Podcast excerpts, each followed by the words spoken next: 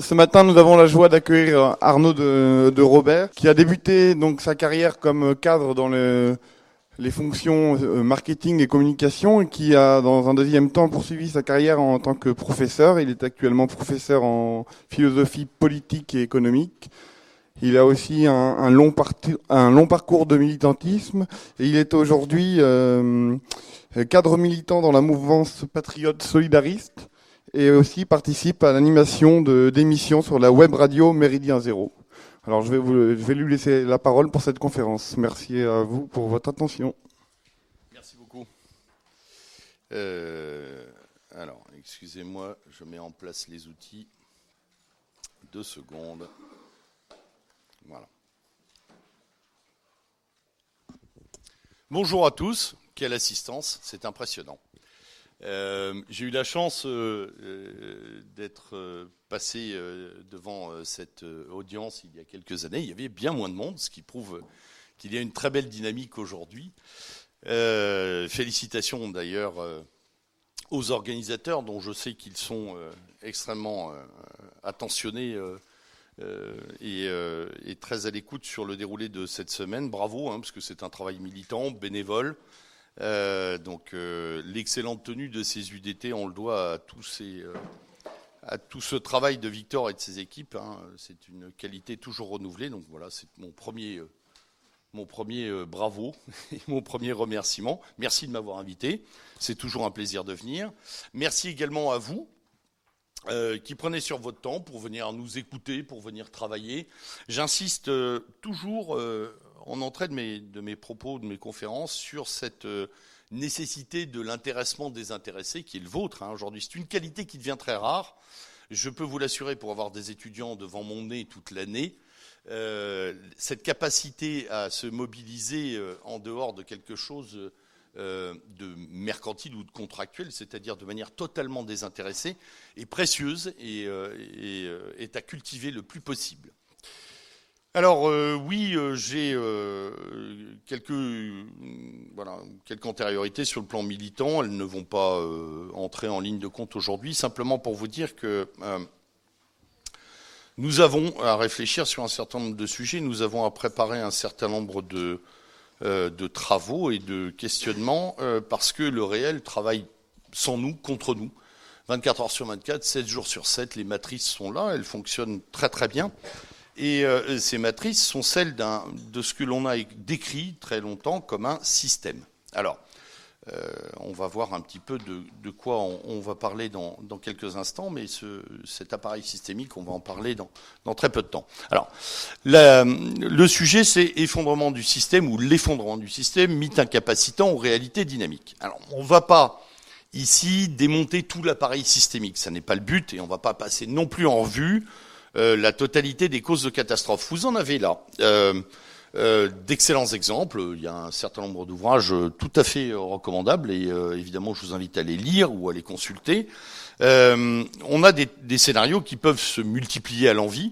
L'idée dans, dans, le propos que je vais, je vais dérouler avec vous, c'est bien de trouver en quoi l'effondrement peut avoir du sens et qu'est-ce qui doit ou qu'est-ce qui peut s'effondrer, comment l'interpréter, et pourquoi il peut être important pour nous euh, d'y prêter attention. Nous pourrons à la fin de mon propos, et si vous le souhaitez, euh, jauger de la réalité de cet effondrement, ça c'est une autre question, mais cela reste, je crois, une sorte de jeu de, divination, en tout cas de, voilà de, de, scénarisation. Et euh, moi, je ne suis pas extraordinairement euh, fan des boules de cristal, donc euh, j'évite, si vous voulez, ce genre de, de, de, scénarios euh, multiples qui, bon, qui sont très plaisants intellectuellement, mais qui n'amènent pas le, questionnement qui devrait être le nôtre. C'est à savoir qu'est-ce qu'on fait de cet effondrement, dans quel état d'esprit on va aborder la potentialité de l'effondrement, pourquoi on va devoir y prêter attention? Alors le titre est assez chargé, hein, on a un titre euh, voilà, mythe incapacitant, réalité dynamique, ça va nécessiter un petit travail, un, avant-propos explicatif, euh, synthétique sur qu'est-ce que le système, que peut-on entendre et comprendre derrière le concept d'effondrement Et euh, avant d'entrer dans, cette, dans cette réflexion, on va balayer quelques interrogations périphériques sur ce qu'on appelle d'ailleurs la collapsologie. Hein. Je ne sais pas si vous avez déjà entendu ce terme. La collapsologie, c'est l'étude, la science de l'effondrement. Est-ce que c'est une mode? Oui, probablement. Bien sûr, je pense que c'est une mode, on le verra d'ailleurs, je vous en donnerai des exemples. Est-ce que c'est un mythe incapacitant? Là aussi, sans aucun doute. Est-ce que c'est une réalité, un constat mesurable? Là aussi, oui, sans hésitation. Et est-ce qu'on peut s'en servir? Est-ce qu'on peut s'en servir pour s'armer? Est-ce qu'on peut s'en servir pour agir? Euh, C'est possible, mais il faut à ce moment-là bien comprendre les enjeux euh, de ce mythe. Tout à l'heure, nous reprendrons ces quatre points qui nous permettront d'ailleurs d'envisager la question euh, de manière à peu près euh, complète, enfin le plus complètement possible, mais tout en gardant une distance critique requise et en travaillant d'un point de vue dynamique, hein, toujours tourné vers l'agir.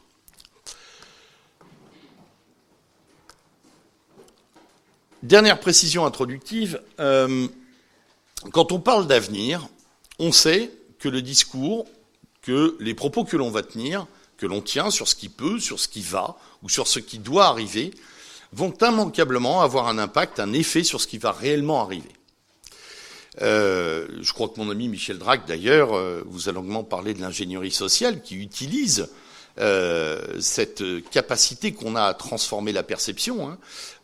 On a, il a dû vous donner maintes et maintes exemples sur cette transformation de la perception de la réalité. Euh, tout ce qui touche à l'anticipation du ou des futurs possibles appelle donc à la plus grande modestie, à la plus grande prudence. On a vite fait euh, finalement de, euh, de, tomber amoureux des scénarios qu'on propose et de vouloir qu'ils se réalisent, même les pires. les prédictions de fin des temps sont légion. Hein. Depuis des millénaires, on nous, dit que tout va tomber à certains moments. Il y a même des gens très précis qui vous donnent des dates, etc. Et en la matière, je crois, la frontière est assez mince entre l'analyse et le prédictif le plus échevelé. Donc voilà, c'était une petite précision que je voulais faire pour éviter euh, euh, justement qu'on s'embarque sur euh, des scénarios complexes et finalement peu productifs. avant de revenir à nos quatre points, on va passer, on va repasser sur les termes de notre intervention. Et tout d'abord sur le plus anxiogène de tous, le plus anxiogène de la bande, à savoir l'effondrement. Le terme d'effondrement, est par nature sémantique un terme anxiogène. Il est bien plus puissant que tous les autres, notamment bien plus puissant que le terme de crise, par exemple, hein, qui lui laisse encore entendre, ou pourrait laisser entendre une résolution, euh, même espérer une résolution, un rebondissement, une, sortie positive, parfois même euh, par le haut, de manière assez éthique. L'effondrement, lui, n'appelle et n'attend aucune forme de résolution il mêle quelque chose de l'inexorabilité, de la fatalité, euh, d'une faute aussi, d'un désespoir. C'est la fin, c'est l'apocalypse, c'est la catastrophe, c'est la perte. Il y a une idée de mort aussi dans l'effondrement. Le mot effondrement implique d'ailleurs que le système qui s'effondre soit touché dans ses fondements, c'est-à-dire à la racine de lui-même. Ne s'effondre ou ne devrait s'effondrer que les choses minées depuis longtemps, rongées depuis des lustres, vieilles, incohérentes. Dans l'effondrement, il, y a, euh, quelque chose de la maladie de la civilisation, hein, une faiblesse mortelle civilisationnelle. Dans l'effondrement aussi, il y a un sous-entendu important de souffrance, de violence, de chaos, de menace, d'écrasement, d'annihilation. De fait, dès que l'on évoque l'effondrement, y compris dans un cercle privé, l'affaire dérange. Euh, je, donne souvent cet exemple euh, de mes étudiants avec qui j'aborde ces questions de manière un peu moins directe qu'avec vous. Ici, nous sommes en, terre, euh, on dira, plus amicale. Donc, avec mes étudiants, je prends quelques précautions oratoires, ce qui ne les empêche absolument pas d'avoir des réactions absolument incroyables de dénégation, de dire mais monsieur, arrêtez de nous parler de ça, vous nous faites peur. Vous voyez hein? Voire même d'ailleurs de remettre des écouteurs discrètement pour plus m'écouter en amphi, ce qui arrive, vous savez, assez souvent aujourd'hui. On en parlera d'ailleurs de cette, de cette capacité d'attention de poisson rouge qui facilite grandement le travail de l'ingénierie sociale. Euh, et donc, euh, donc j'ai des étudiants qui me disent non, non, renoncez à vos propos, stoppez tout, ça fait peur, c'est pas bon. Pourquoi vous nous en parlez finalement? Pourquoi vous nous faites ça? Hein? Donc dans l'effondrement, il y a vraiment quelque chose, de, voilà, une espèce de pression. Euh, et, euh, et c'est probablement là d'ailleurs l'un des buts qui sont recherchés, cette peur dérangeante, cette fuite hein, devant l'idée de fin, qui renvoie d'ailleurs de manière assez intéressante à notre propre fin, à notre finitude. On ne veut pas voir l'effondrement parce que ça signifie aussi que nous, on est, dans un cycle qui nous amène vers une fin cette question de alors, c'est vrai, tout pourrait disparaître, cette idée que notre réalité ne serait plus rien du jour au lendemain, qu'il y aurait une, impossibilité de continuer cette affaire-là, euh, est inconcevable pour une bonne partie de nos contemporains, qui préfèrent donc se droguer finalement à une sorte de consommation d'être, de paraître, de vie, euh, de, de loisirs, hein, cette espèce de civilisation euh, euh, de la joie permanente imposée, plutôt que de voir. Hein. Euh, sur cette question d'effondrement, donc le voile, il y a un voile d'illusion qui sépare ceux qui ne veulent pas voir et ceux qui souhaitent continuer à faire semblant. Ça les sépare de qui? Bah, Des réalistes et de ceux qui veulent vivre les yeux ouverts, quitte à ne pas en rester totalement indemne, parce que si on fait face euh, à ce qu'on appelle le, système ou les systèmes, on s'aperçoit qu'effectivement il y a des choses qui sont euh, douloureuses. Euh, je cite souvent ce film que vous connaissez, Matrix, pour certains, hein, où il y a toujours ce choix entre la pilule bleue et la pilule rouge, société bisounours, société d'illusion, rêve maintenu, même si on sait que c'est faux, hein, c'est pas très grave. Euh, paraître au sens du paraître heureux, satisfaction, hein, euh, ou, ou réalité crue, c'est-à-dire d'envisager un certain nombre de choses, de paramètres du réel. Euh, de l'autre côté, d'ailleurs, on a, de la part de ceux qui pensent savoir ou pensent voir ou pensent parler de l'effondrement, un certain mépris de ceux qui s'aveuglent, euh, un déni euh, de ceux qui... Et, ce déni est un, déni en miroir. Vous vous inquiétez trop, vous ne vous inquiétez pas assez. Euh, il y a une division qui est assez dure sur cette idée d'effondrement. Alors, est-ce que ça veut dire que les réalistes sont plus clairvoyants que ceux qui veulent maintenir l'illusion d'une société infinie de progrès qui continuera comme ça magiquement à fonctionner? Rien n'est moins sûr parce que dans ceux euh, qui s'illusionnent. Il y a tout un travail d'ingénierie, justement, il y a tout un travail d'ingénierie sociale.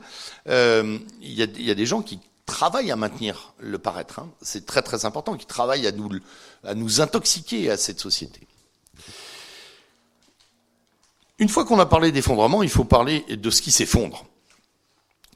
Euh, et là, on trouve l'autre vilain petit canard de l'équation, le fameux système le bon vieux système, que tout le monde a l'air de connaître d'ailleurs, euh, mais qu'il nous faut tout de même définir, je crois, parce que euh, tout le monde n'en a pas la même perception, et surtout les gens, c'est un peu comme euh, les termes, tous ces termes bateaux qui circulent, on en a toujours des, des définitions raccourcies, des choses un peu, un peu plates. Hein. Alors, pour, pour avoir une définition un peu objective, j'ai dû condenser beaucoup mon propos, donc je, vous, je vais vous livrer quelque chose d'assez synthétique. Le système est d'abord à mon sens, une construction de l'esprit. Un ensemble de propositions, principes, un ensemble de conclusions également, qui forment un corps qu'on pourra appeler, qu'on a appelé, euh, qu'on appelait doctrine, qu'on appelle maintenant un, peu moins doctrine, parce que le mot a, vieilli, et euh, qu'on appelle, euh, qui appelle une cohérence. On cherche une cohérence idéale.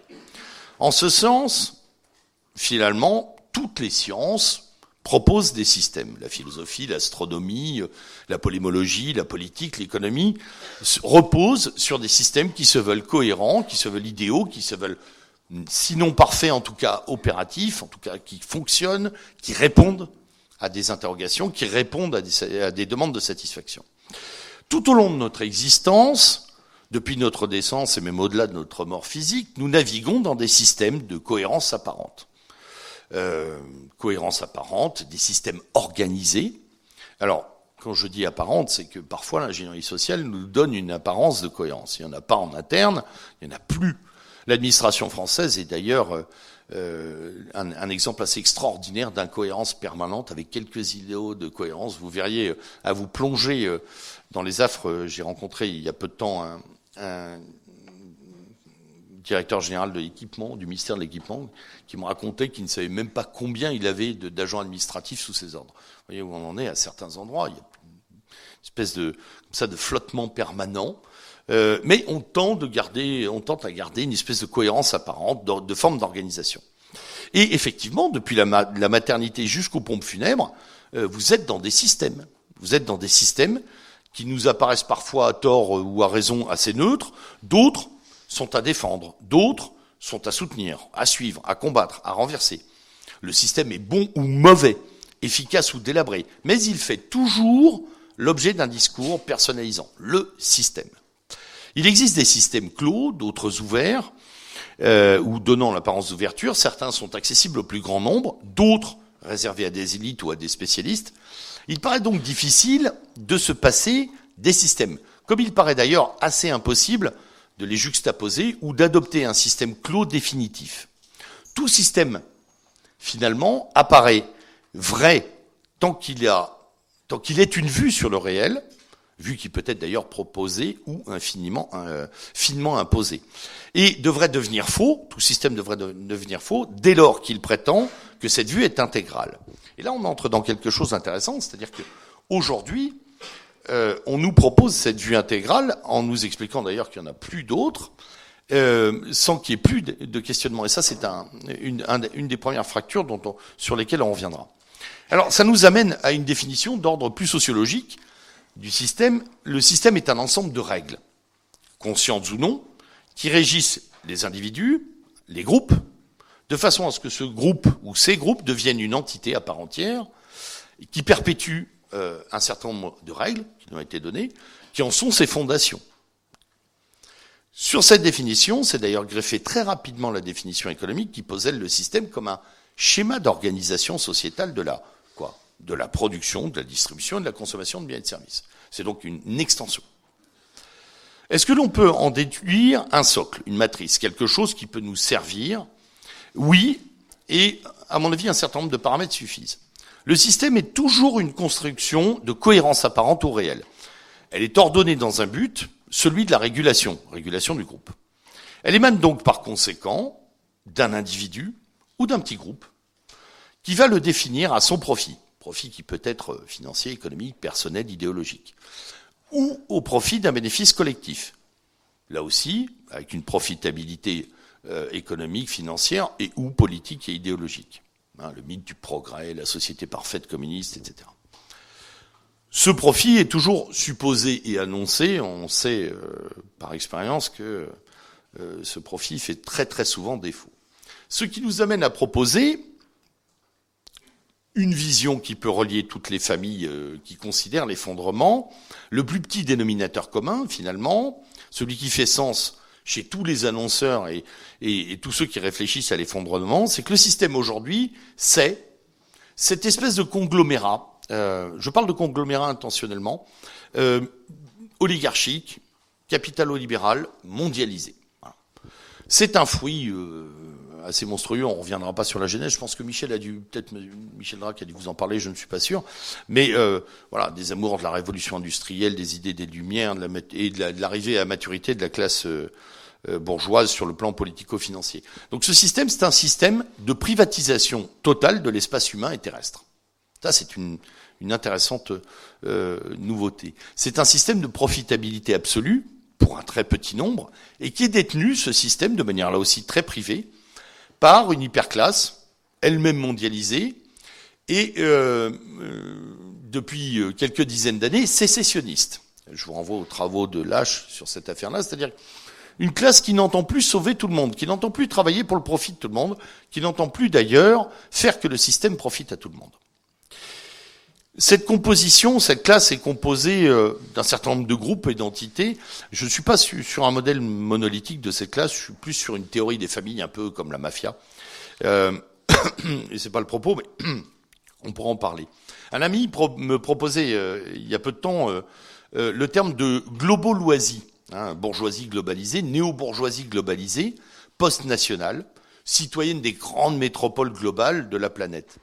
Et euh, cette globaloisie, qui a été d'ailleurs, qui est née des, des, modes de vie métropolitains et de la démocratisation des études, notamment du troisième degré, cette nouvelle classe sociale porte en elle une révolution extraordinaire dont on voit les effets depuis quelques années sur les mœurs, euh, et même sur l'écologie. Hein, je un petit clin d'œil à Greta Thunberg, hein, qui fait exactement partie de cette matrice. Euh, Emmanuel Todd avait effleuré le phénomène il y, a, il peu de temps en rappelant que aujourd'hui l'indicateur de fortune ne suffit plus à définir cette nouvelle catégorie sociopolitique. Il faut y inclure des notions de, niveau universitaire, de diplôme bien sûr, de zone d'habitat surtout, et de profil socio-professionnel qui permettent de rassembler des paramètres un peu plus précis euh, qui permettent à Emmanuel Todd d'ailleurs d'estimer à environ 25% de la population occidentale cette néoclasse euh, sociopolitique. On a peine à lui trouver un nom à cette classe. D'ailleurs, on a du mal à la qualifier. Euh, et pourtant, c'est un phénomène qui n'est pas naissant. On le voit vraiment exploser aujourd'hui. Euh, je parlais d'une véritable révolution idéologique tout à l'heure. Elle est observable. Hein. On a un discours de sommation aujourd'hui que vous connaissez, qui est un d'émancipation de toutes les contraintes de genre, de déterminisme biologique, de tous les interdits sexuels, de toutes les disciplines morales collectives. Euh, c'est une émancipation qui est d'ailleurs tout à fait paradoxale puisqu'elle est fondée sur euh, les minorités, les victimes, le genre, les victimes de, de, genre, de race, de handicap biologique de toutes sortes, etc. Mais le fait qu'aucun intellectuel ne soit encore parvenu à, à nommer cette, cette affaire nous montre à quel point on n'a pas encore pris la dimension de cette classe. Et, euh, et, donc euh, la difficulté que nous avons à nommer l'ennemi dans la guerre à mener nous montre combien on est encore en difficulté face à, à cette affaire. J'insiste sur cette classe de population parce que c'est elle et c'est d'elle que vient l'impulsion de la catastrophe. C'est elle qui manie cette idée d'effondrement. Je parlais de Greta Thunberg tout à l'heure, je vous invite à, regarder son pédigré. Origine euh, socio-professionnelle de ses parents, les gens qui financent ses déplacements, les grandes entreprises suédoises qui sont en train de préparer ses campagnes de communication, c'est un système très intéressant. Donc à défaut, je vais vous dire, à défaut, on utilise ce terme de système. Mais ce terme de système renferme toute cette complexité. C'est une forme de simplification, on en a besoin, en tout cas pour parler d'effondrement. Les gens qui parlent de l'effondrement ont besoin de nommer le système comme étant celui qui doit s'effondrer. Tous les courants de l'effondrement euh, sont à peu près d'accord sur cette, cette euh, idée du système face auquel il se trouve. Personnellement, je lui donne un autre petit nom. Je parle très souvent de continuum de gestion autoritaro-libéral. Euh, je parle d'un continuum parce que je pense qu'au-delà de toutes les formes de gouvernement et au-delà des formes politiques d'organisation, il y a une cohérence d'ensemble. Je vois euh, très peu de différence entre Xi Jinping, Emmanuel Macron, euh, euh Monsieur Trudeau au Canada et, euh, et, Vladimir Poutine. Je sais, vous pourriez en trouver, moi pas. Moi, je vois beaucoup de cohérence entre ces braves gens, beaucoup de travail de, de frottement élitaire, mais surtout beaucoup de cohérence de classe. Alors, les courants de l'effondrement, puisqu'on a parlé de l'effondrement, puisqu'on vient de parler du système, voyons maintenant euh, euh, ce que qui mobilise le discours de l'effondrement. Il y a une multitude euh, de courants, il y a énormément de familles, il y a pas mal de ramifications idéologiques, culturelles, religieuses, ethniques dans les courants de l'effondrement. Ça n'est pas le but ici de les lister. je vais me borner à, les mentionner synthétiquement et à mentionner les traits les plus saillants c'est-à-dire celles qui aujourd'hui, euh, les, traits qui aujourd'hui m'apparaissent les plus, euh, euh, avancés pour comprendre qui parle et d'où on parle. Grossièrement, deux familles, à mon sens, une famille assez pragmatique et une famille radicale. Chez les pragmatiques, l'idée c'est que face aux catastrophes annoncées, il faut une attitude responsable, une attitude éthique, humaine, médiane, qui va consister à rechercher et à trouver des solutions possibles pour échapper justement à un futur cataclysme. La question centrale dans cette famille de pensée est plutôt de savoir de combien de temps nous disposons pour aménager la transition vers un futur au minimum acceptable, un futur responsable. Euh, donc l'idée ici, c'est que la catastrophe est une probabilité à mesurer et à traiter. Alors le problème de, de cette famille, c'est que le, temps de prévenance est quasi impossible à définir de manière rationnelle et surtout de manière commune. parce que les crises sont brutales, parce que les crises frappent asymétriquement l'humanité euh, et n'affectent donc pas tout le monde au même moment, de la même manière et avec la même intensité. On parle des, euh, vous interrogez demain matin des réfugiés climatiques euh, dans l'océan Pacifique. Leur problématique n'est pas de savoir s'ils polluent trop. Leur problématique, c'est que le lieu dans lequel ils vivaient et sur lequel, euh, sur lequel leur famille s'est développée et leurs ancêtres sont enterrés n'existe tout simplement plus. On n'est pas dans les mêmes schémas mentaux. De même, euh, si vous interrogez des paysans dans l'Oural dont les terres sont en train de, devenir improductives par les remontées de gaz divers et variés, ils n'ont pas du tout la même vision euh, que celui qui est en train de trier ses déchets dans le 15e euh, arrondissement. Du côté des radicaux, on ne va pas s'embarrasser de ces précautions. Le constat est plutôt sans appel. C'est déjà trop tard. Le leitmotiv, c'est que l'effondrement va avoir lieu, écologiquement, économiquement, humainement, euh, il est impossible d'infléchir le processus, planétaire. Il y a un déchaînement, catastrophes naturelles, catastrophes humaines, financiarisation qui va conduire à un effondrement euh, euh, complexe. Des, de là, vous, vous retrouvez un certain nombre de choses. Donc, on a trop abîmé, on a franchi trop de limites, les humains sont allés trop loin dans l'exploitation d'eux-mêmes, dans l'exploitation de leur environnement. La destruction de, de, de, de l'équilibre est faite on ne peut plus ajuster la trajectoire. On, va droit à l'effondrement. Pour eux, c'est une certitude, d'ailleurs même certains le désirent. Et euh, les, solutions constructives euh, sont assez vite fait évacuées. L'hypothèse fondamentale est ici, c'est qu'il y a trop de crises différentes et graves qui couvrent pour que les humains puissent sereinement organiser une transition harmonieuse. Il y aura donc un choc, une transition douloureuse, un vrai effondrement, on peut le penser, c'est une certitude inéluctable. On est dans la version le sang et les larmes. Hein. Donc là, on a tout, euh, tout ce qui tourne autour de l'écologie radicale, enfin d'une forme d'écologie radicale. Euh, on a tout, tout ce qui tourne autour d'un certain nombre de renoncements vis-à-vis de la société de consommation, etc. Ce qui va différencier ces deux grandes familles entre les pragmatiques et les radicaux, c'est le degré de certitude. Dans le camp des durs, on va retrouver pas mal de gens. Hein. On va retrouver beaucoup de. C'est assez intéressant parce qu'on on, a vraiment un paysage très varié. On a des scientifiques, on a des naturalistes, on a certains écologistes militants, on a des marxistes post-marxistes, on a des tas de gens, des pérennialistes, des conservateurs, des religieux, monothéistes, polythéistes. On ne va pas détailler ici les courants, mais on note un foisonnement de sources, une très grande largeur de spectre et un enchevêtrement des raisons. Hein. Parce que si vous passez de la gauche écologiste à l'extrême droite en passant par la par la rationalité scientifique ou euh, l'involution traditionnelle du cycle, etc.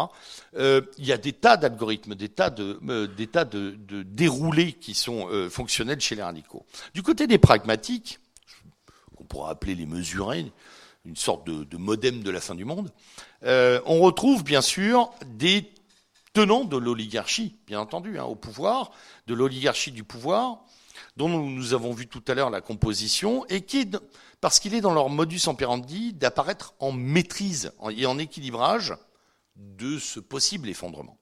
Tout en soufflant, d'ailleurs, on le verra tout à l'heure, sur les bases de l'apocalypse quand il le faut. C'est nous le chaos. C'est un, c'est un, une, dialectique qui est très très bien entretenue par les gens du, pouvoir.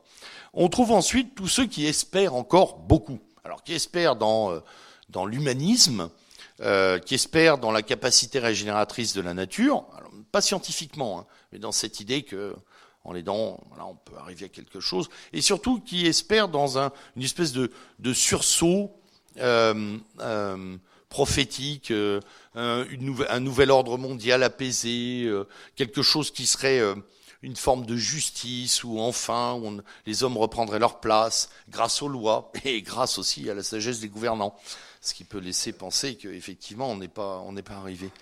Euh, on peut qualifier prestement ce, petit monde de pragmatiques, de rêveurs, et je crois qu'on aura tort. Là aussi, dans ce camp des pragmatiques, on travaille dur à construire, à préparer un futur. Pas le nôtre, hein, pas celui que nous désirions peut-être, mais en tout cas, il, est travaillé. Alors si maintenant je reviens sur mes quatre questions, euh, euh, qui étaient est-ce que c'est un mythe, est-ce que c'est une mode, est-ce que c'est une arme, un levier, contre qui, pourquoi, ou pour qui et pourquoi, on va on va, on va pouvoir les dérouler et maintenant y répondre en ayant posé les paramètres. Est-ce que c'est une mode? Bien sûr, c'est indéniable.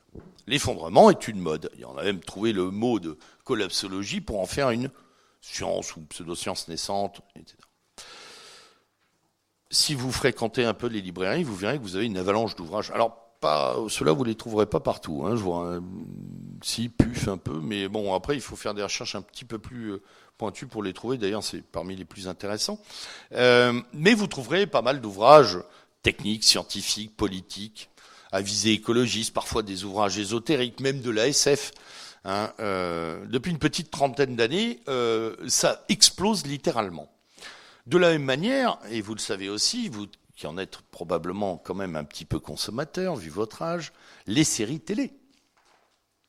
Ça fait 30 ans que le monde s'effondre à Hollywood. Ça fait 30 ans que les séries télé euh, nous annoncent, par tout un tas d'arguments d'ailleurs, la fin du monde, la fin d'un monde, et euh, les analyses d'ailleurs. Mon camarade Pascal Lasselle recensait à peu près euh, une centaine de séries depuis 20 ans ayant traité du phénomène de l'effondrement, ce qui est énorme. Je parle même pas des films, hein, je parle des séries télévisées. Les séries ont d'ailleurs plus de succès euh, sur ce plan-là. Alors, qu'est-ce qu'on a dans ces séries télévisées? On a les cataclysmes climatiques, bien entendu, euh, hein, du froid, du chaud, Hein, euh, de la météorite, euh, voilà, de, des vagues gigantesques, des épidémies aussi beaucoup. Hein. Euh, et, euh, et c'est toujours très intéressant de voir que ce sont des épidémies que nous propageons. Hein. C'est tout le système du zombie, de l'anthropophage, les machins, etc. Toutes ces séries. Si si, vous en avez plein. Comment s'appelle la, la, série qui a duré huit saisons, là? Walking Dead. Qu'est-ce que c'est d'autre que le virus ultime qui détruit l'humanité Voilà, et qui survit?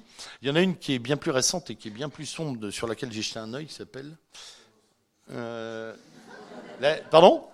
Game of Thrones Ah non. Non. Elle a des défauts, mais au moins elle est marrante, celle-là. Euh, non, je, crois que ça s'appelle Black Summer ou Dark Summer, si mes souvenirs sont bons. Euh, c'est encore une histoire de zombies, euh, encore une histoire de virus extrêmement violent qui se propage par morsure. Euh, je vous demande, et c'est rare qu'on vous demande ça, profitez-en, d'aller jeter un œil sur cette série. Pourquoi? Parce que euh, finalement, on voit très très peu de violence, au sens où on voit très très peu de gens se manger entre eux, comme on pouvait le voir dans les années 70. Par contre, l'accent a été mis sur la façon dont les gens réagissent euh, vis-à-vis d'un effondrement. ce qui a été travaillé dans cette série est très intéressant parce qu'on voit les ressorts les plus sombres des individus. Et moi, ce qui m'a intéressé, c'est qu'Hollywood nous montre le sombre c'est-à-dire finalement l'hypocrisie, le retournement, quelqu'un vient de vous sauver, vous le tuez dans la seconde ou vous le laissez tomber. Enfin, il y a vraiment toute une psyché qui a été travaillée, qui est extrêmement destructrice. Quand vous la regardez, cette série qui dure, euh, enfin, il y a une saison, huit épisodes, c'est pas la peine de regarder les huit. Hein. Après, on a compris qu'ils allaient tous mourir. Mais euh, euh, euh, ce qui est très intéressant, c'est de montrer que finalement, bah, il n'y a pas d'empathie, en tout cas, c'est ce qu'Hollywood nous envoie. Il n'y a pas d'empathie, que finalement, quand tout s'effondre, on est prêt à même lâcher ses enfants, ce qui se passe euh, à un moment. Euh, on est prêt à tourner le dos à quelqu'un qui vient de vous sauver. On est prêt à, toutes les, euh, toutes les horreurs pour se sauver. Ça, c'est très très intéressant. Euh, après, évidemment, euh, fin des ressources. La fin des ressources, ça c'est aussi un thème très couru dans les séries. Les guerres, évidemment, euh, mondiales. Euh, euh, alors l'effondrement économique commence à être interprété aussi. Et puis, le truc qui marche absolument partout, c'est l'invasion extraterrestre. Alors ça, c'est chouette, l'invasion extraterrestre. C'est le recours à l'autre absolu. Ça permet de pas déterminer l'ennemi tout en ayant un ennemi pur. Hein, euh, ça, les Américains aiment beaucoup. Ils sont toujours restés très cow-boys, donc il leur faut des Indiens. Et non, non, mais je ne plaisante pas. Hein, il leur faut une altérité comme ça de combat. C'est ce qui arrive à les. À les... Donc l'intérêt là-dedans, c'est que finalement, il y a, y a toujours une scénarisation terrible. Quelque chose d'effondré, il n'y a plus d'électricité, il y a de la maladie, il n'y a plus rien autour de nous, il y a la peur, hein, il y a le, la, dé, la déstabilisation. La nouveauté, elle est où? Parce que c'est pas nouveau, on a déjà des séries dans les années 70 qui traitent de l'effondrement. La nouveauté, elle est que tout finit mal, la plupart du temps, dans les nouvelles séries. Euh, depuis une dizaine d'années, les scénarios sont catastrophiques, il n'y a pas de happy end. Euh, et tout ce qu'on nous montre, c'est quelque chose de sombre. Ce sont des luttes effroyables, des ressorts négatifs de l'être humain. C'est une mode aussi et en témoigne très récemment le salon du survivalisme à Paris. Oui, c'est une mode. Évidemment, vous imaginez qu'on arrive à faire du survivalisme un salon qui a été fréquenté, je crois, par plus de 200 000 personnes sur une semaine. Ce qui est très intéressant. Euh, c'est une mode aussi, puisque aux États-Unis, vous avez des courants avec les preppers euh, américains notamment, hein, ou, ou, les prévoyants européens, je pense à Vol West, à San Giorgio, à des tas de gens comme ça. Euh, c'est une mode euh, parce que euh, elle génère tant, je dirais, de, frustration et de peur que les gens aujourd'hui euh, essayent de recourir à, des voies de réenracinement. Euh, je vais en discuter parce que j'ai euh, la chance d'avoir un grand-oncle qui est généalogiste et qui me disait qu'il n'a jamais vu autant de gens se tourner vers lui.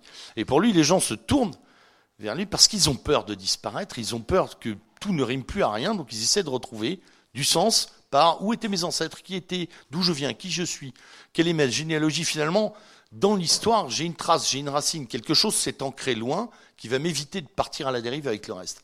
Il y a une forme de déstabilisation qu'on retrouve d'ailleurs dans cette mode complètement débile des tests génétiques, euh, euh, ou, euh, ou, même qu'on trouve dans la grande transhumance euh, des, euh, des Européens dans l'espace métropolitain, sous la pression migratoire notamment, mais aussi sous sous l'idée de nécessité que euh, finalement, en s'échappant du centre, on retrouve du sens, on retrouve de la cohérence, et on s'éloigne de l'effondrement. Le fameux white flight, je ne sais pas si vous connaissez cette expression, hein, qui, est, euh, euh, qui est quelque chose de très perceptible. Londres a perdu la moitié de ses habitants blancs en 20 ans. 800 000 londoniens de souche anglo-saxons ont quitté la conurbation londonienne. Sous la pression, évidemment, migratoire, sous aussi une pression très financière, hein, euh, d'augmentation des loyers, d'augmentation du niveau de vie, mais surtout aussi pour essayer de retrouver du sens juste à côté, à 30 à 40 km, se remettre en périurbanité ou à la campagne pour retrouver du sens. Et donc s'éloigner de ce qui apparaît comme étant l'un des points d'effondrement. On voit aussi avec euh, euh, cette idée du bio dont évidemment le système économico-financier s'est emparé, euh, l'idée que euh, là aussi il y a un effondrement de la qualité de la nourriture, il y a donc quelque chose qui s'effondre, il y a une terreur, qu'est-ce qu'on va donner à manger à nos enfants? Alors je vais essayer de bien manger, je vais faire un peu de je vais faire un peu de culture bio chez moi. Si j'ai un potager, je vais planter trois choses. je vais essayer de réparer mes outils. enfin, je vais essayer. On, on, essaie de reprendre la main. C'est très très intéressant. Et quand on n'y arrive pas, je ne parle pas de vous ici, hein, je parle de l'ensemble d'une société, eh bien, il y a toujours le recours conspirationniste. Ça, c'est vachement sympa. Les thèses conspirationnistes n'ont jamais eu autant, vous allez me dire, qu'est-ce que ça a à voir avec l'effondrement? Ben si, justement. Ce qui est très intéressant avec le conspirationnisme, c'est qu'est-ce que vous voulez faire? Rien. Qu'est-ce que vous pouvez faire? Rien du tout. Ils font tout, ils font tout à votre place. Personnellement, je ne suis pas conspirationniste et, euh, pour la bonne et simple raison que les vrais complots, on les voit pas. Et euh, j'aime beaucoup ces gens sur, qui ont des chaînes YouTube au kilomètre sur Internet et qui vous expliquent qu'ils ont tout compris sur tous les complots et qui vous nomment tous les gens du complot et pourtant le complot continue. Bon. Chez moi, ça s'appelle pas un complot, ça s'appelle justement l'ingénierie sociale. Elle se fait à ciel ouvert et devant vous, euh, sans excuse, et on vous manipule euh, tout à fait clairement. Voilà. Alors, ça n'empêche pas qu'il y ait des choses qui soient un peu moins compréhensibles pour nous tous. Mais le conspirationnisme est aussi une, espèce d'angoisse vis-à-vis de, l'effondrement. Euh, c'est une mode très ancienne, finalement, puisque des récits de fin, il y en a à peu près depuis euh, l'aube de l'humanité, il y en a à peu près depuis qu'on a construit des, des entités sociales. On parle de la fin du monde ou de la fin d'un monde, si on prend par exemple l'hindouisme, on est à la quatrième révolution, enfin au quatrième monde. Euh, on, a parfois des dates clés, on a des prédications. Hein, Rappelez-vous Nostradamus, l'an 2000, il devait y avoir un bug qui devait tout flinguer. Euh, L'humain se nourrit depuis la nuit des temps de cette hypothèse de fin, qui renvoie d'ailleurs à l'hypothèse de sa propre fin. Euh, on a une tendance naturelle, les neurosciences l'ont démontré, à la mélancolie. On a donc une tendance naturelle à aimer toucher cette idée, ou en tout cas effleurer l'idée de la perception de la fin, ce qui nous renvoie à notre propre fin physique. Mais qu'est-ce qui peut singulariser, puisque c'est une mode, mais qui n'est pas récente, ce qui se passe actuellement? Eh bien, il y a, je crois, quelques facteurs de très grande différenciation qui ont émergé récemment. D'abord, la conscience. La conscience d'une blessure écologique. Je ne suis pas euh, voilà, un, fanatique BA des théories du réchauffement climatique, etc., ni de la culpabilisation humaine. Je suis un anti-Thunberg sur ce plan-là. Par contre, je ne suis pas non plus un, un perdreau de l'année, et je sais que des extinctions de masse ont déjà eu lieu. Je sais que des réchauffements et des glaciations ont déjà eu lieu. Je sais que nous en sommes aujourd'hui probablement pourvoyeurs et acteurs et qu'il est indéniable que nous participons activement à cette nouvelle période de souffrance de la Terre. Et si je le sais, nous le savons tous. Pourquoi?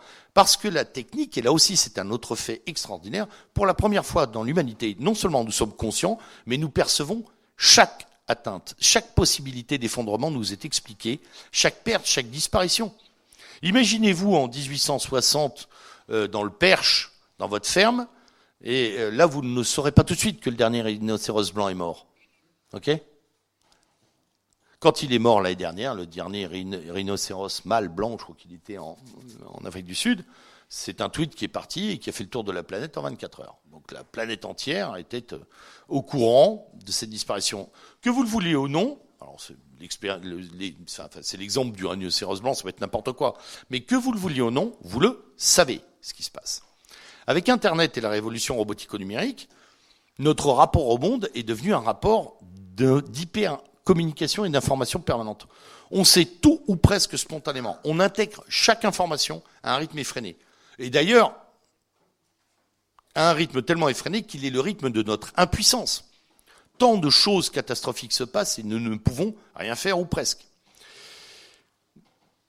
Si euh, il y a eu des catastrophes par le passé, les gens les ont subies, elles sont arrivées. Nous, on pourrait, et on en discutait tout à l'heure avec euh, un camarade, on peut les penser, on peut les, même les, imaginer, les modéliser les catastrophes.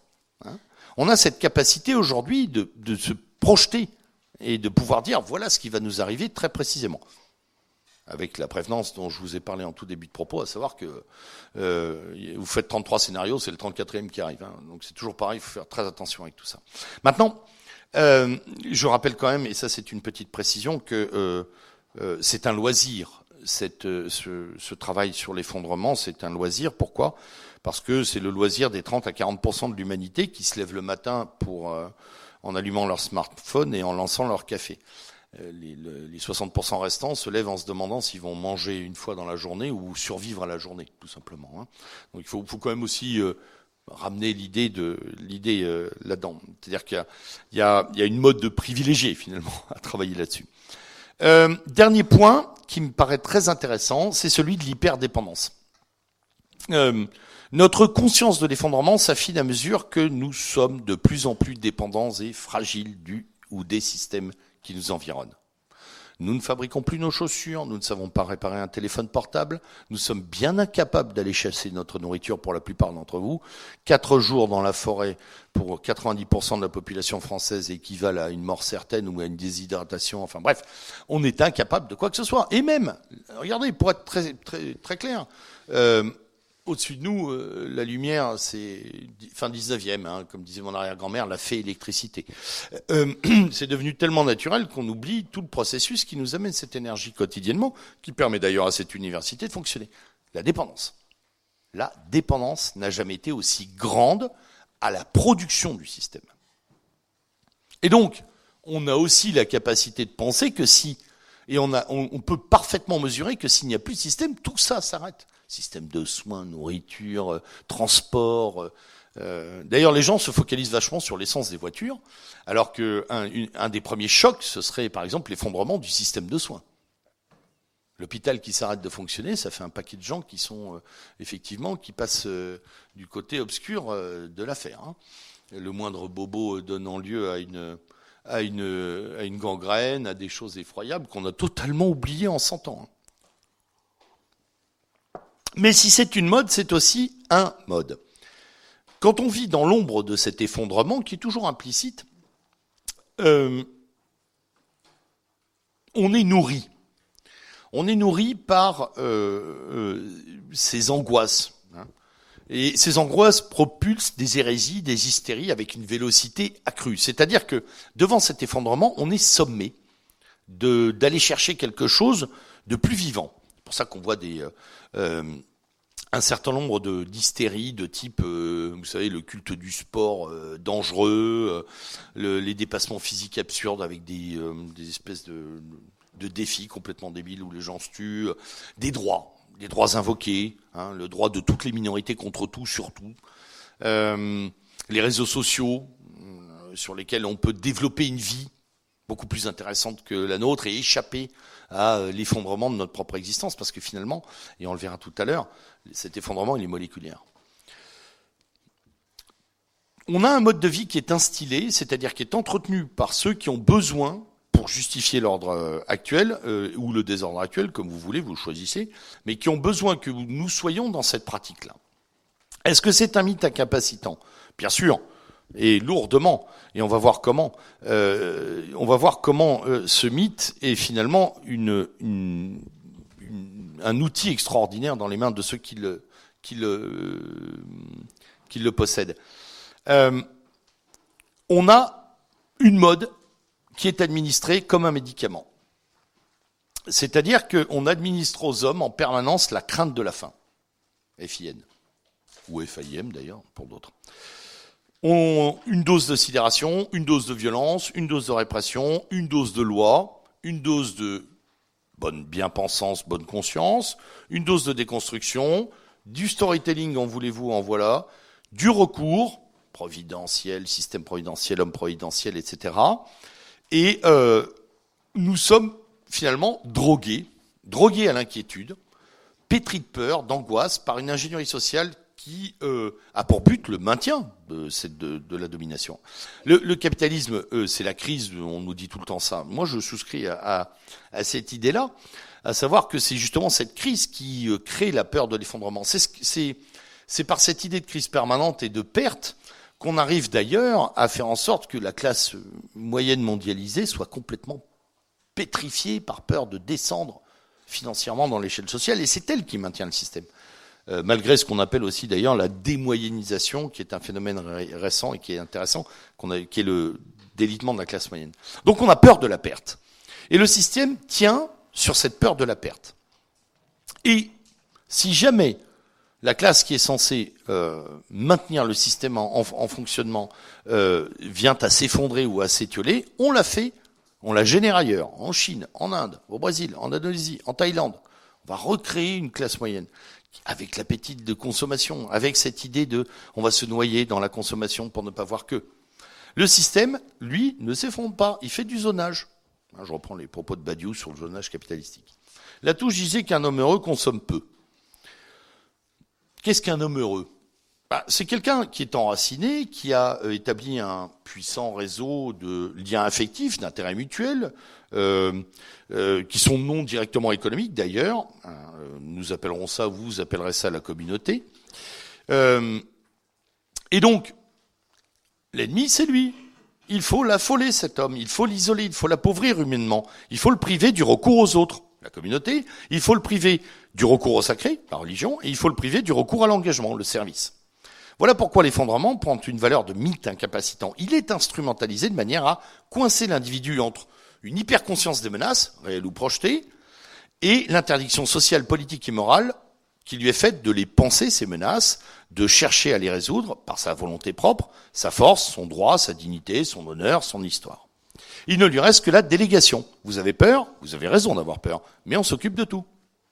Hein L'oligarchie maintient le système en place parce qu'elle sait parfaitement utiliser ce mythe et sa charge émotionnelle c'est nous le fascisme, c'est nous le chaos, c'est nous les délinquants. Euh, il y a toujours cette, euh, cette idée-là.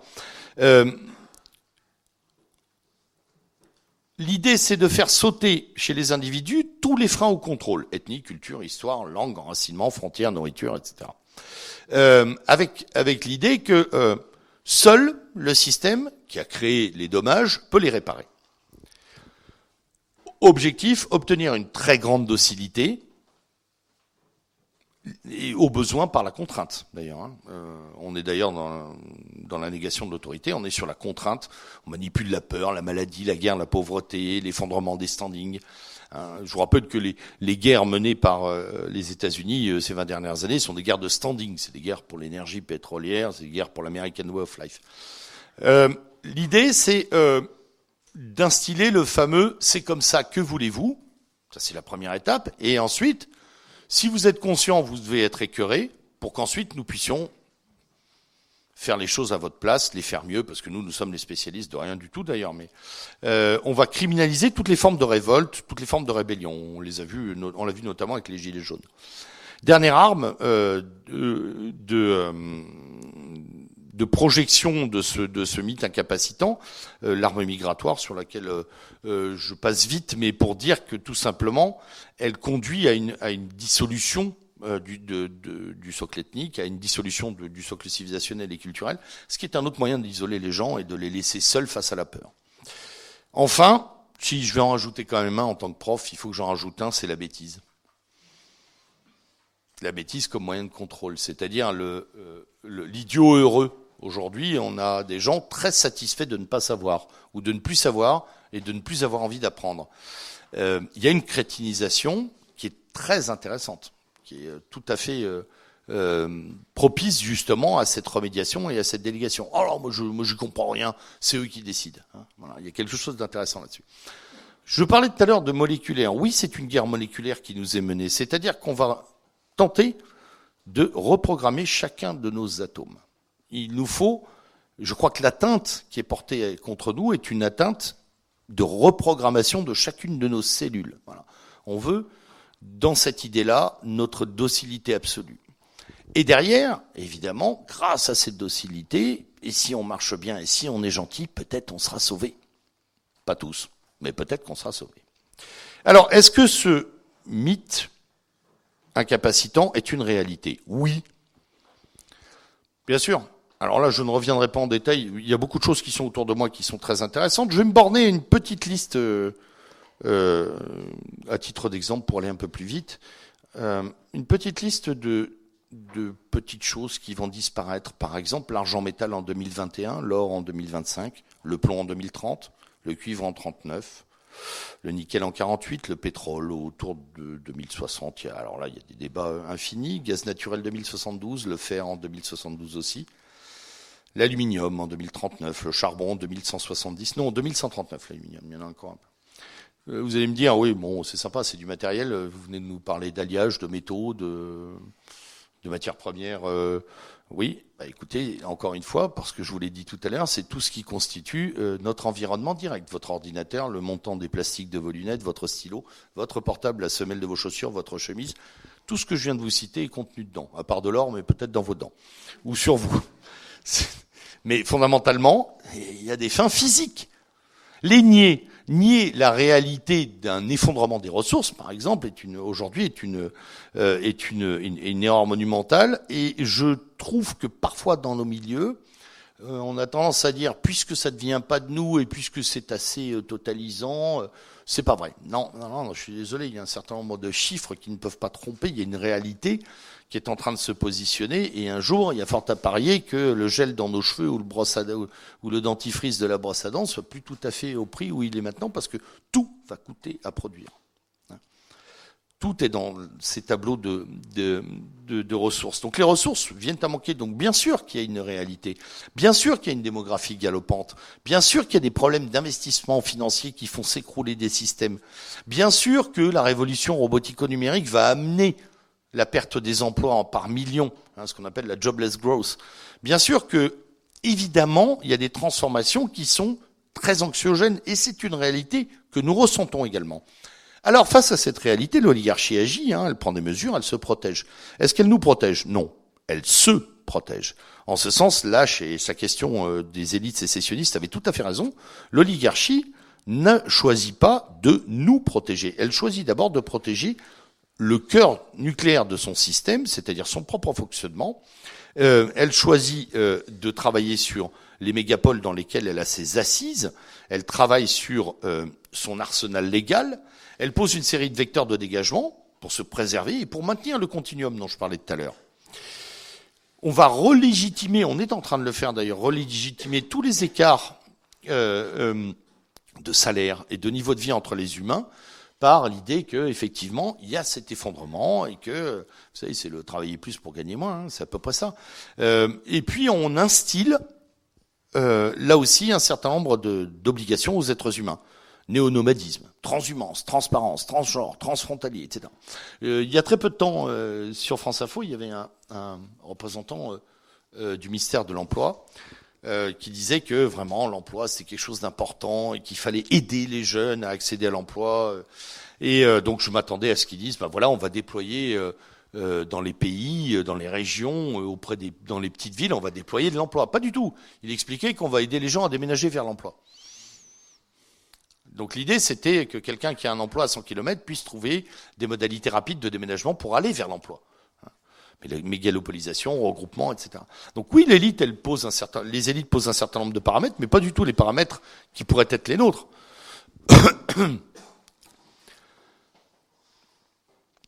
Après, il reste une dernière question avant de passer à la dynamique, c'est quand et comment.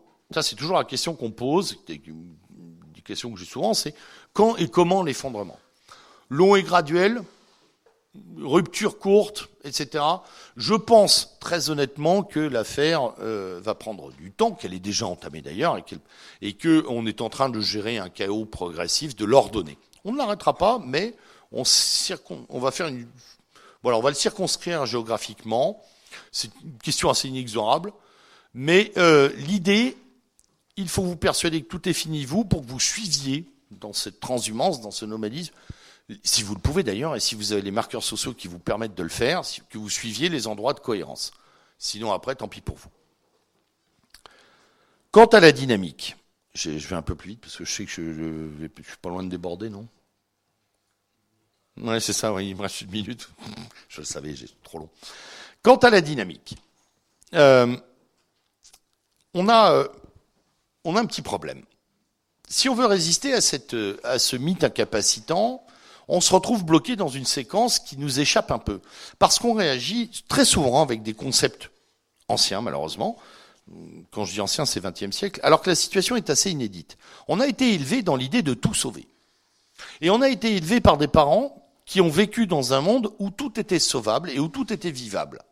Bah, c'est embêtant, parce qu'aujourd'hui, on, on est obligé de faire le tri on accepte les règles du débat selon le, on accepte le débat, finalement, on accepte même de débattre de l'effondrement selon des règles qui ont été posées par le système oligarchique. Donc, on ne peut même pas poser les bonnes questions. On pose déjà des questions qui sont acceptables par le système. Je crois que si on veut reprendre la main, il faut d'abord penser un refus ontologique. Ne plus jouer le jeu proposer non pas des alternatives, c'est-à-dire des modes alternatifs de vie, mais proposer un autre, une autre vision du monde, un autre mode de vie en rupture directe. Pas un mythe contre un mythe, pas une illusion contre une illusion. Je discutais l'autre jour avec euh, euh, euh, des, étudiants qui sortent et il y en a un qui me dit moi je vais arrêter mes études, je vais faire un retour à la terre. Je lui dis vous savez que c'est très difficile monsieur. Oui non mais c'est-à-dire, il y a une espèce de mythe là aussi de dire contre cette société, moi je vais m'implanter. Je ne l'ai euh, bien entendu pas, euh, je ne l'ai pas privé de ses espoirs, mais je lui ai quand même expliqué qu'aujourd'hui, exploitant agricole, c'est juste être dans l'œil de, la bête quand même. Hein. c'est très difficile. Bon, c'est possible, il ne faut pas le décourager. Mais euh, attention à ce recours un peu simplificateur. Ah ben je vais faire un peu de permaculture ou je vais faire de la microculture à droite et à gauche, etc. Les choses s'organisent. Les choses doivent être. Euh, euh, tiens, le mot organique est très intéressant. Les choses doivent être organisées. Il faut partir d'un principe de réalité. Il faut opposer des pouvoirs. Il faut opposer des pouvoirs contre. Il faut opposer des espaces de liberté et de cohérence qui se soustraient à la cohérence de l'effondrement ambiant. Dans ce sens, je crois que euh, le plus important aujourd'hui, c'est d'anticiper, c'est de jouer, c'est d'innover, c'est de surprendre, c'est de dépasser cette idée de d'effondrement. En gros, l'effondrement, oui, et alors hein euh, Il faut se dépolluer intérieurement de la détermination qui nous a été instillée sur ah, ça va tomber, ok. Qu'est-ce qu'on doit dire sur l'effondrement? Qu'est-ce qu'on doit dire sur le système? Je crois qu'il faut adopter une, attitude double, euh, une certaine sérénité, un certain détachement. Oui, les civilisations sont mortelles. Oui, les périls n'ont jamais probablement hein, été aussi grands que dernièrement. Euh, oui aussi, ces périls sont globalisés, donc on en a une conscience aiguë, on a une conscience de l'interdépendance, de l'enchaînement. Euh, le futur peut et sera peut-être, sans doute même d'ailleurs, sombre. Un certain nombre d'éléments statistiques lourds sont là pour nous en donner des preuves tangibles, mesurables, etc., projetables même.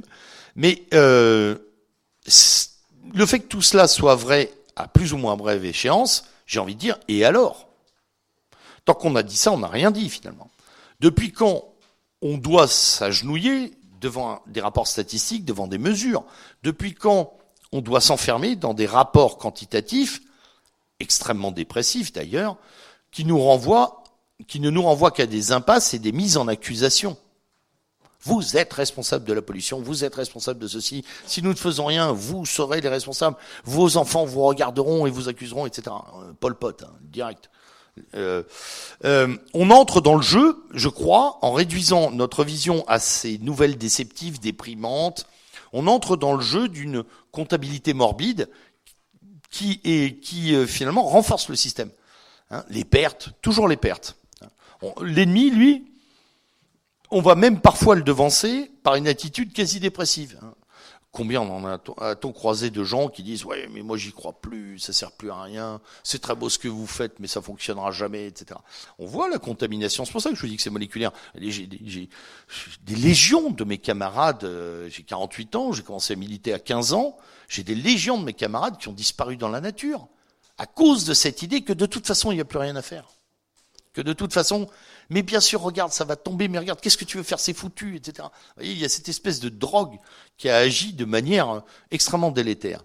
Alors pour ça, moi j'ai un recours. Puisqu'on parle euh, d'organique, rappelons que, nous, que nos ancêtres ignoraient la statistique, ignoraient la globalité du monde, qu'ils sont allés découvrir d'ailleurs, mais ils faisaient face avec beaucoup de génie, avec beaucoup d'énergie et de pugnacité, parce qu'ils ne savaient pas que les choses étaient impossibles. Hein. C'est la phrase de Mark Twain, vous la connaissez. Hein. Ils ne savaient pas que c'était impossible, alors ils l'ont fait. Euh, je crois que c'est un premier élément très important. Euh, une relative distance avec la dépression généralisée de l'espace social. On se garde de réagir à cet effondrement euh, par des injonctions et de répondre à ces injonctions. Il faut réfléchir. Il faut réfléchir. Pourquoi? Pour trouver des modalités d'action, pas de réaction il faut avoir une attitude dynamique. Euh, si le système s'effondre, il faut avoir préparé autre chose. Si le système nous confond dans l'effondrement, il faut se mettre en marge du système. J'ai pas dit devenir un marginal. J'ai dit prendre le parti de la vie. Si vous vous levez le matin et que vous notez tout ce que vous entendez dans la journée, le soir vous mettez une balle. Bon, comme il y a beaucoup de catholiques ici, vous ne mettrez pas de balle, mais en gros, mentalement, vous vous en mettez une quand même. Pourquoi? Parce que c'est en permanence une déception, c'est en permanence une perte, c'est en permanence quelque chose de mauvais.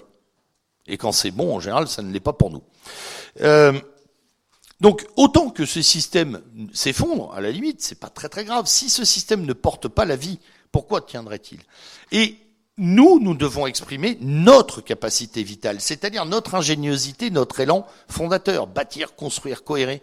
C'est un remède, ce sont des remèdes foudroyants contre la passivité, contre l'abattement, qui servent d'ailleurs aujourd'hui euh, de mode de vie. Hein. Euh, moi, je parle souvent euh, d'un stoïcisme joyeux. autre point central, l'effondrement nous est toujours présenté comme un effondrement macro c'est tout un système qui va s'effondrer. Et ça nous oblige à une horrible douleur intellectuelle, c'est-à-dire cette distorsion de toujours penser que tout va s'effondrer. Sans, et justement, ça nous empêche de, reprendre euh, conscience qu'il y a des changements d'échelle et qu'à l'échelle de nos propres existences, nous pouvons former, donc en micro, des cohérences tout le travail de nos amis d'Academia Christiana. C'est-à-dire qu'il n'y a pas besoin de penser que le monde va s'effondrer pour commencer à agir contre l'idée d'effondrement ou la réalité de l'effondrement. Et il n'y a pas besoin d'attendre que des armées ou euh, des énergies magiques arrivent. Euh, voilà, il y a toujours des tas de trucs, mais tu vas voir, ils vont trouver un remède contre ça. Ils vont trouver, euh, on va faire rouler des voitures avec de l'eau et tout. On s'en fout. Si on pensait, la, si on pouvait penser la question de la voiture, par exemple, en dehors de son énergie, simplement, est-ce que qu'est-ce que c'est comme besoin? Repensons-le autrement. En conclusion, nous avons le choix. Je vous l'ai dit, dans Matrix, il y a la pilule bleue, il y a la pilule rouge. Vous pouvez choisir de vivre euh, dans le monde des bisounours ou celui du réel. Soit on affronte le monde et on recherche dans le chaos des formes de verticalité, euh, soit on prend la pilule de la passivité. Bon, voilà, on est bien d'accord, on est dans l'inexorabilité du, navire. Il va s'échouer, il va sombrer, ça va couler. Hein. Euh, c'est un choix qui appartient à chacun d'entre nous. Thucydide disait, tu as le choix, te reposer ou être libre. Je crois qu'il avait tout à fait résumé l'affaire. Donc soit on embrasse ce mythe, incapacitant et on lui donne corps et on le nourrit et il devient de plus en plus important. On fait de cette fin supposée ou réelle quelque chose d'inexorable et, euh, et finalement la fin de tout et on s'arrête. Soit on devient moins prévisible, on tente de disparaître et de se soustraire à cette incapacité en travaillant sur une nouvelle capacité de décision, décider de notre destin, faire euh, que la fin de ce monde ou la fin prévisible de ce monde soit le début d'un autre, non pas en étant les derniers d'un monde qui finit, mais en étant les premiers d'un nouvel ordre des choses. La question finalement, pour nous, elle va être très simple, et je vous la, la laisse en réflexion, c'est l'effondrement, oui, ok, et après? Et après, comment allons-nous l'aborder? Notre dynamique, notre capacité à modifier notre réalité, elle pèse à cet endroit-là. C'est la question fondamentale. Une petite citation pour terminer. Euh, j'ai lu récemment un, petit ouvrage que je vous recommande de David, de Patrice Franceschi, qui s'appelle L'éthique du samouraï moderne et qui est sous-titré Petit manuel de combat pourtant de désarroi. Je l'ai trouvé assez à propos. Euh, et euh, dans cet ouvrage, Patrice Franceschi reprend un certain nombre de citations qui ont été données par des vieux maîtres dans des dojos au Japon, qui considéraient l'arrivée de la modernité du monde moderne. Et donc c'était un choc pour ces descendants de samouraïs qui avaient vécu dans un Moyen Âge qui, je vous le rappelle, a duré pratiquement jusqu'à la Deuxième Guerre mondiale pour certains, c'est-à-dire dans une vision parfaitement traditionnelle qui est bousculée par l'arrivée de la modernité à partir des années 50. Phrase de maître Isoguchi à ses élèves, élèves du dojo d'Ishen. Le monde, le monde qui est le nôtre s'en va. Un autre le remplace, que nous ne connaissons pas, et le progrès humain a perdu son élan face au progrès technologique. Préparez-vous à vivre dans un monde empli de prisons invisibles. Je vous rappelle que ça a été écrit en 1954, c'est très intéressant. Un monde de fausses libertés, dénué de culture et de civilisation, un monde d'hommes à tête sans visage. Dans ce monde nouveau, ce qu'un homme pourra faire à un autre homme appartiendra au domaine de l'impensable. Et le prix à payer pour penser et agir par soi-même sera le plus élevé de toute l'histoire de l'humanité. Il faut renaître, l'éthique du samouraï moderne est la voie de l'homme libre pour cette renaissance. Voilà. Je vous remercie.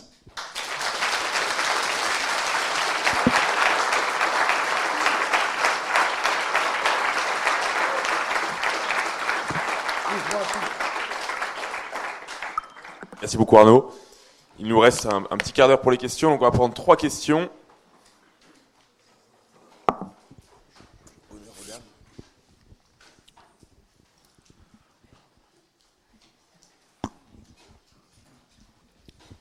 Bonjour. Euh, merci beaucoup pour, euh, pour votre conférence extrêmement intéressante. Merci à vous.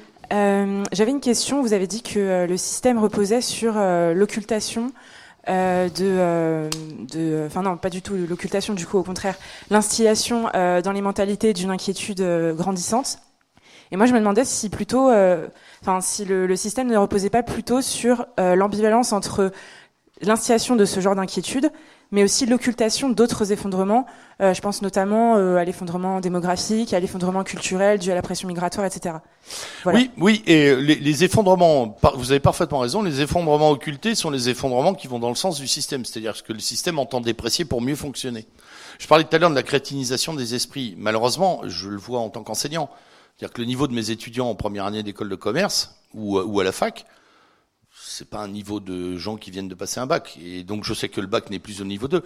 Ça pose un problème, tout le monde en parle, les pédagogistes euh, depuis 30 ans euh, ont tiré la sonnette d'alarme, mais ça ne pose pas de problème au système. Voilà.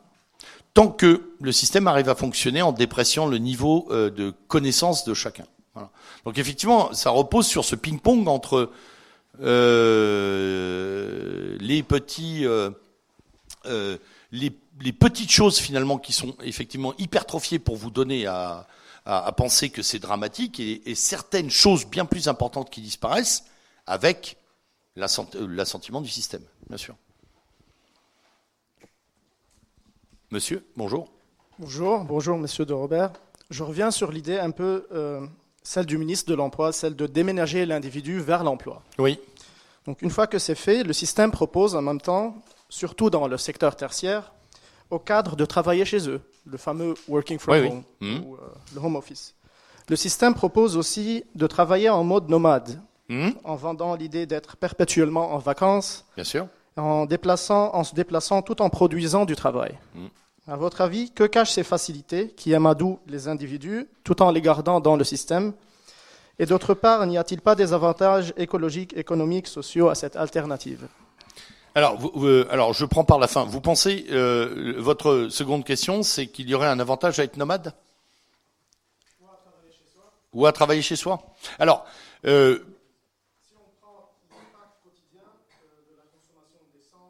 oui, bien sûr. Euh, mais euh, euh, ça, c'est ce que malheureusement on va vous vendre. En tout cas, sur le travail à la maison. Les études de- qui ont été faites depuis plus, maintenant 3-4 ans, euh, notamment chez BMW et chez Volkswagen, où ils ont mis un certain nombre de cadres euh, support euh, chez eux à travailler d'abord le mardi, et puis depuis l'année dernière le jeudi également. Euh, c'est surtout, euh, et c'est à mon avis le premier facteur de, de home working, c'est la rentabilité qui a augmenté de 23% pour un temps de travail affaibli d'une heure à une heure et demie jour. C'est-à-dire que les, les cadres arrivent à boucler leur boulot entre 8h et 13h30, 14h. Vous savez qu'en Allemagne, après, il y a des activités, donc ils vont voir leurs enfants, euh, en, ayant un gain de productivité de 23%. Donc je pense que ce travail à distance, en tout cas dans les grandes entreprises, c'est le bonus de stimulation qui permet encore de, gagner. euh, de gagner. Ensuite, euh, attirer le travail vers la méga, mégapole, à mon avis, ça fait partie d'un système de sauvegarde euh, euh, qui, est, qui est- qui est proposé à l'échelon planétaire, c'est-à-dire qu'on va, on va prendre toute la productivité et la concentrer dans les grandes villes. Dans ces grandes villes-là, on pourra maintenir un, chaos, euh, un ordre apparent euh, en laissant les zones improductives ou inintéressantes dans euh, du semi-chaos. Je ne vois pas dans le nomadisme une économie d'échelle écologique. En tout cas, même si elle existe, ça n'est pas, à mon avis, le moteur. Le moteur, il est d'abord financier. Et encore une fois, le nomadisme, le néo-nomadisme urbain est très intéressant. On en parlait, euh, je suis venu avec une amie qui jeune, qui vient d'acheter une maison, ce qui est une euh, quasi-incongruité dans les jeunes générations. Mais en tout cas, je fais euh, mes petits sondages parmi mes étudiants, de moins en moins de gens pensent à acheter. Et là aussi, c'est une désinstallation. Chez moi, c'est partout. Enfin, c'est surtout à l'intérieur. L'extériorité, je m'en fiche et je peux travailler partout. J'appartiens à, à ce partout. Et donc je ne, je ne travaille plus chez moi, là où travaillait mon père, là où travaillait mon grand-père, dans le même environnement, et je ne bâtis pas des choses qui fondent, je bâtis de la transhumance aussi. Oui? Euh, J'espère avoir répondu, euh, ça va?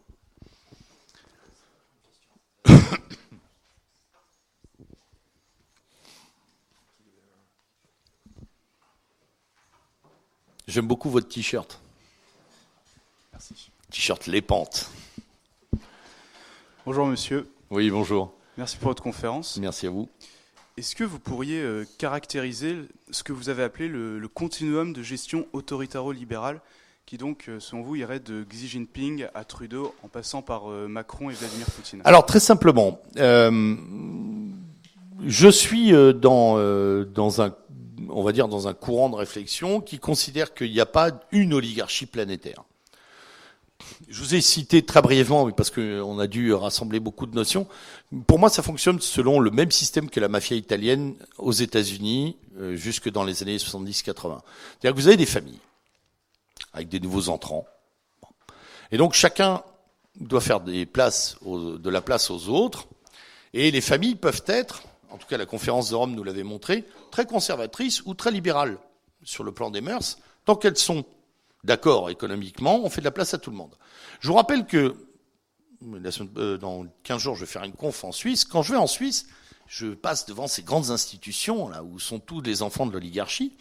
Et là, vous avez euh, de jeunes saoudiennes en jean troué euh, qui côtoient de jeunes enfants d'oligarques chinois, lesquels sont mêlés à des grandes familles capitalistes américaines, le tout saupoudré de vieilles dynasties européennes. Ok? Bah voilà, c'est ça le continuum. C'est ça le continuum. C'est-à-dire que que ce soit les derniers arrivés ou les plus anciens tenants d'un système de gestion financier euh, euh, de l'espace et donc de mise en coupe réglée euh, enfin, de, de, de, de rapports productifs, tout le monde y arrive. Poutine y arrive avec un ascendant euh, conservateur sur les mœurs, on salue sa politique interne, etc. Mais euh, ses camarades Abramovich, Wexelberg euh, et toute la bande, tous les oligarques russes autour de lui sont très, enfin, je veux dire, les gars le matin ils mangent avec Poutine, prennent l'avion et ils dînent avec avec un député conservateur ou libéral américain le soir au Congrès américain. C'est celle-là qui s'adapte très bien, qui est protéiforme, qui vit très très bien. Peu importe d'ailleurs d'où vous venez. Hein. Euh, vous remarquerez que euh, c'est pas un problème. euh, euh, on entend très peu de gens, par exemple, sur la condition féminine au Qatar ou en Arabie Saoudite. Pourquoi? Parce que ce sont des copains, donc on va pas tirer sur les copains. Ce continuum de gestion autoritaro-libérale fait que peu importe le système qui a produit une élite, aujourd'hui, ces élites se cooptent, s'entretiennent et s'entraident. Monsieur Xi Jinping, je vous le rappelle, est un homme totalement issu de l'appareil euh, du Parti communiste chinois, lequel est toujours fonctionnel. Monsieur Xi Jinping a 130 millions de dollars de fortune personnelle. Je ne savais pas que les émoluments des cadres du Parti communiste chinois étaient aussi élevés. De même que la retraite de lieutenant-colonel du KGB n'a pas pu fournir à, euh, Poutine, c'est presque 100 millions d'euros de fortune personnelle. Donc à un moment, il y a eu du deal. Et donc, pourquoi j'appelle ça un continuum C'est qu'en fait, il y a des agréments entre eux. Alors évidemment, ils se frottent, évidemment, ils s'opposent. Il y a des guerres commerciales, il y a des attaques de monnaie. Et puis tout d'un coup, quand la menace est extérieure, hop, on gère ensemble. On trouve toujours des modalités de co-gestion. C'est pour ça que je pense pas à un monolithe. J'aime pas parce que cette idée est trop simple. On les voit bien s'opposer. Mais euh, quand les intérêts supérieurs du système sont en jeu, effectivement, à ce moment-là, on voit ce continuum de gestion réapparaître. Et on trouve toujours des modalités d'assouplissement. C'est pour ça que les gens qui me disent que la Chine va tuer les États-Unis, enfin, je veux dire, ça me fait, moi, ça me fait, pour l'instant, ça me fait rire. Ils ne peuvent pas se passer l'un de l'autre et ils ont intérêt à coopérer financièrement. Merci. Je suis désolé, on va devoir clore la question. J'aurais bien aimé qu'on puisse poursuivre, mais on, on peut est, continuer. On est, voilà, on peut continuer pendant la pause, mais on est un peu limité euh, par no- notre emploi du temps. Encore merci, Merci, beaucoup Arnaud. euh, merci à vous.